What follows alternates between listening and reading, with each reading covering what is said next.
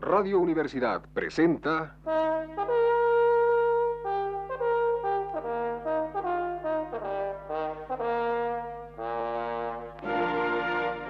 Testimonios.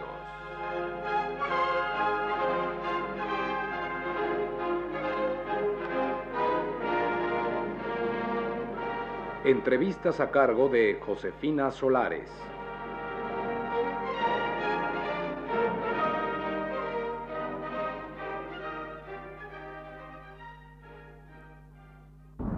Esta noche está con nosotros Emilio García Riera, quien nos hablará del cine en México. Señor este, García Riera, díganos, ¿cuál es el principal obstáculo con que se encuentra el cine para lograr un mejor desarrollo? Bueno, eh, hace 10 años o 15 cuando empecé a hacer crítica de cine, en aquellos momentos sin duda era la imposibilidad que tenían nuevos directores de debutar, o sea, la política de puertas cerradas en el sindicato de directores. Ahora no ese es el principal eh, problema.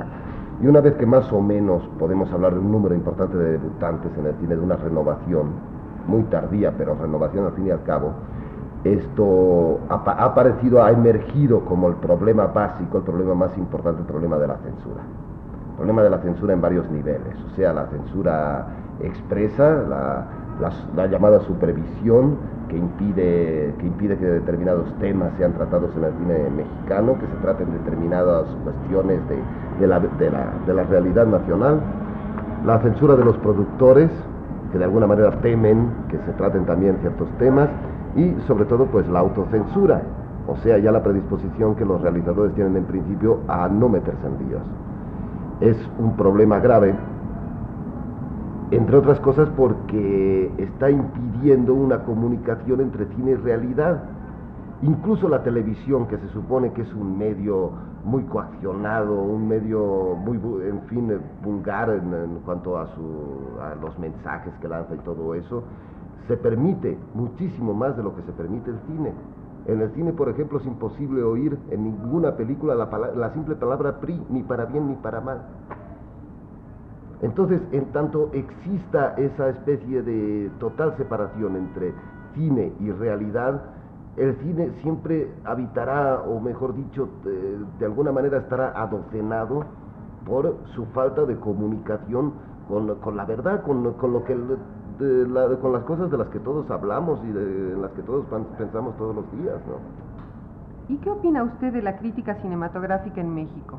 Bueno, yo creo que desde luego pues ya hay un buen número de críticos, de, de buenos críticos, o sea, de críticos serios. Sin embargo, eh, a dos niveles, o sea, en la comunicación de los críticos entre nosotros mismos y en la comunicación con nuestro público, creo que todavía resentimos la falta de un auténtico clima polémico. O sea, eso no es solamente un problema de la crítica de cine, sino un problema total o sea, falta en todos los órdenes de la vida nacional un verdadero diálogo, una verdadera comunicación. Y en la crítica de cine, pues no es una excepción.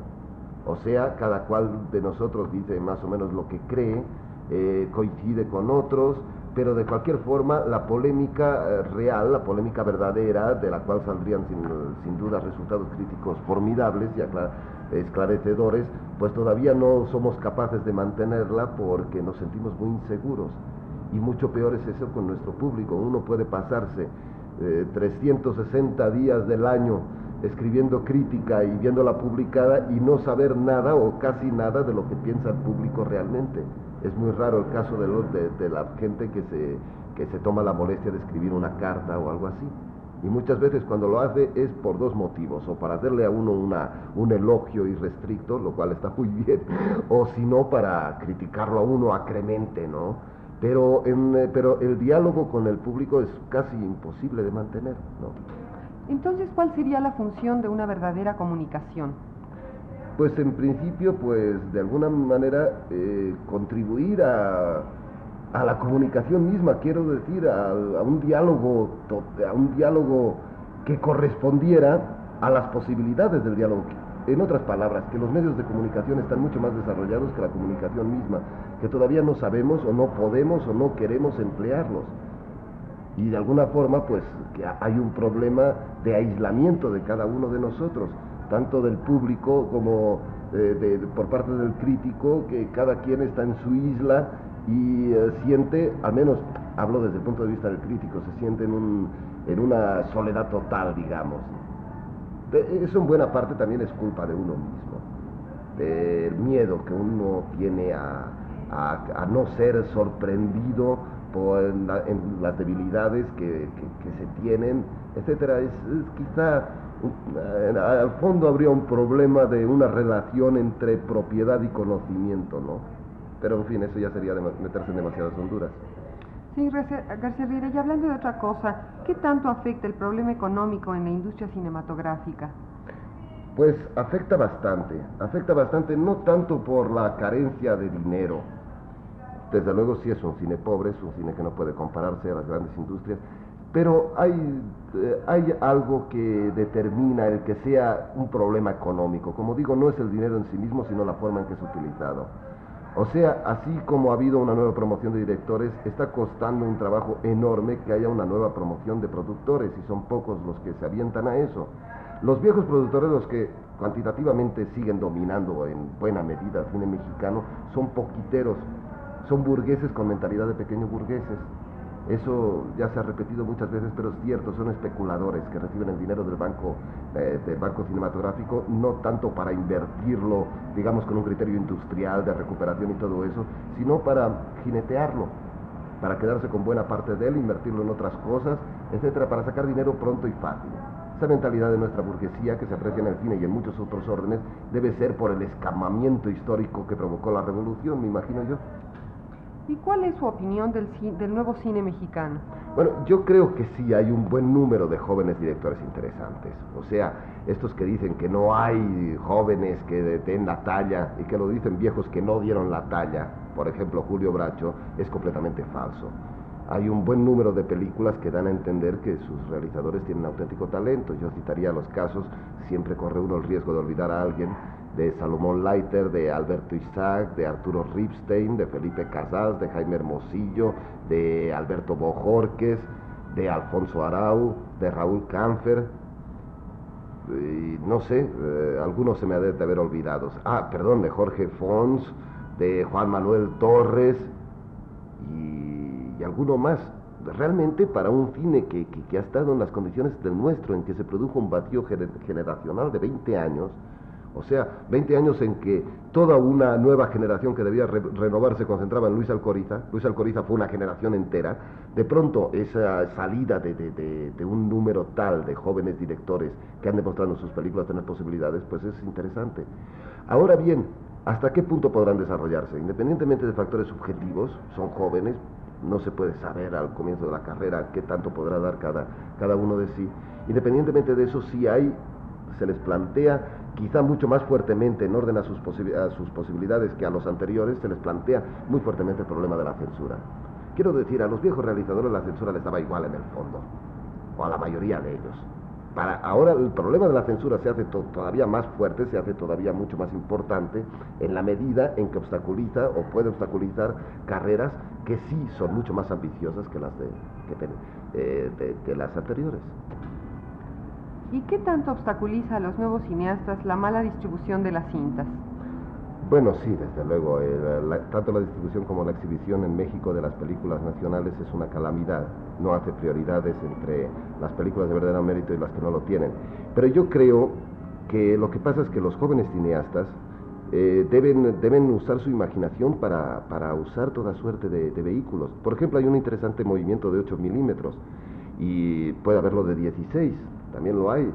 Yo creo que estos jóvenes deben buscar sus propias formas de exhibición y de distribución, romper ese monopolio de alguna forma, para llegar al público que más les interesa. Por otra parte, hay otro medio, hay otro medio que de alguna manera yo creo que los cineastas deben pensar en asaltar, porque es un medio importantísimo, la televisión. Hay el caso, por ejemplo, de Eduardo Maldonado, realizador de buenos documentales sobre problemas agrícolas, realmente muy buenos, que eh, sé que esos, que, esos documentales son exhibidos por televisoras de provincia ante un público idóneo, o sea, el propio agricultor. Entonces se plantea en general para todos los que quieren hacer cine o una serie de posibilidades en las cuales, en cada una de las cuales habrá que luchar mucho, ¿no? O sea, circuitos de exhibición en 8 milímetros, en 16, circuitos independientes, aprovechamiento de la televisión al máximo, etcétera, etcétera. ¿Y qué nos puede decir sobre la distribución de películas extranjeras? Este ha sido un problema ya muy debatido. Evidentemente estamos subdesarrollados. Vemos una mínima parte del cine interesante en el mundo, lo vemos tarde, lo vemos mal y mucho se nos queda sin ver. Eh, yo creo que en términos generales la cuestión es que tiene que venir por parte de las, de las personas encargadas de la distribución, tiene un cambio radical de mentalidad. El que parezca que se nos pasen buenas películas de cuando en cuando, como en el caso de la muestra, como quien nos hace un favor, es exactamente la posición contraria de la que debería haber. No se trata de un favor, se trata de un servicio del que tienen obligación los organismos encargados de eso. O sea, el hecho de que no se exhiban buenas películas, simple y sencillamente, el resultado de ello solo, solo puede ser visto como una especie de incuria, de incuria o de deseo de tenernos en esa suerte de subdesarrollo. O sea, no, no se trata de pedir que por favor, que a ver si nos va bien. Tenemos, en tanto que espectadores, en tanto que espectadores, tenemos todo el derecho de ver el cine que debemos ver, aún en nombre de las minorías. Quiero decir, una distribución de cine, en serio, a nivel estatal, o sea, con intervención del Estado, que no tenga en cuenta las necesidades incluso de las minorías, me parece que está completamente falseando su función, en caso de que sean minorías. Muchas gracias. Esta noche estuvo con nosotros Emilio García Riera, quien nos habló del cine en México. Radio Universidad presentó...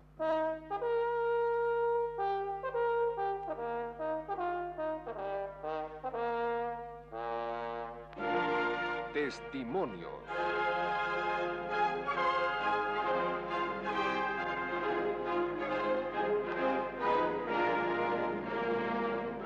Entrevistas a cargo de Josefina Solares.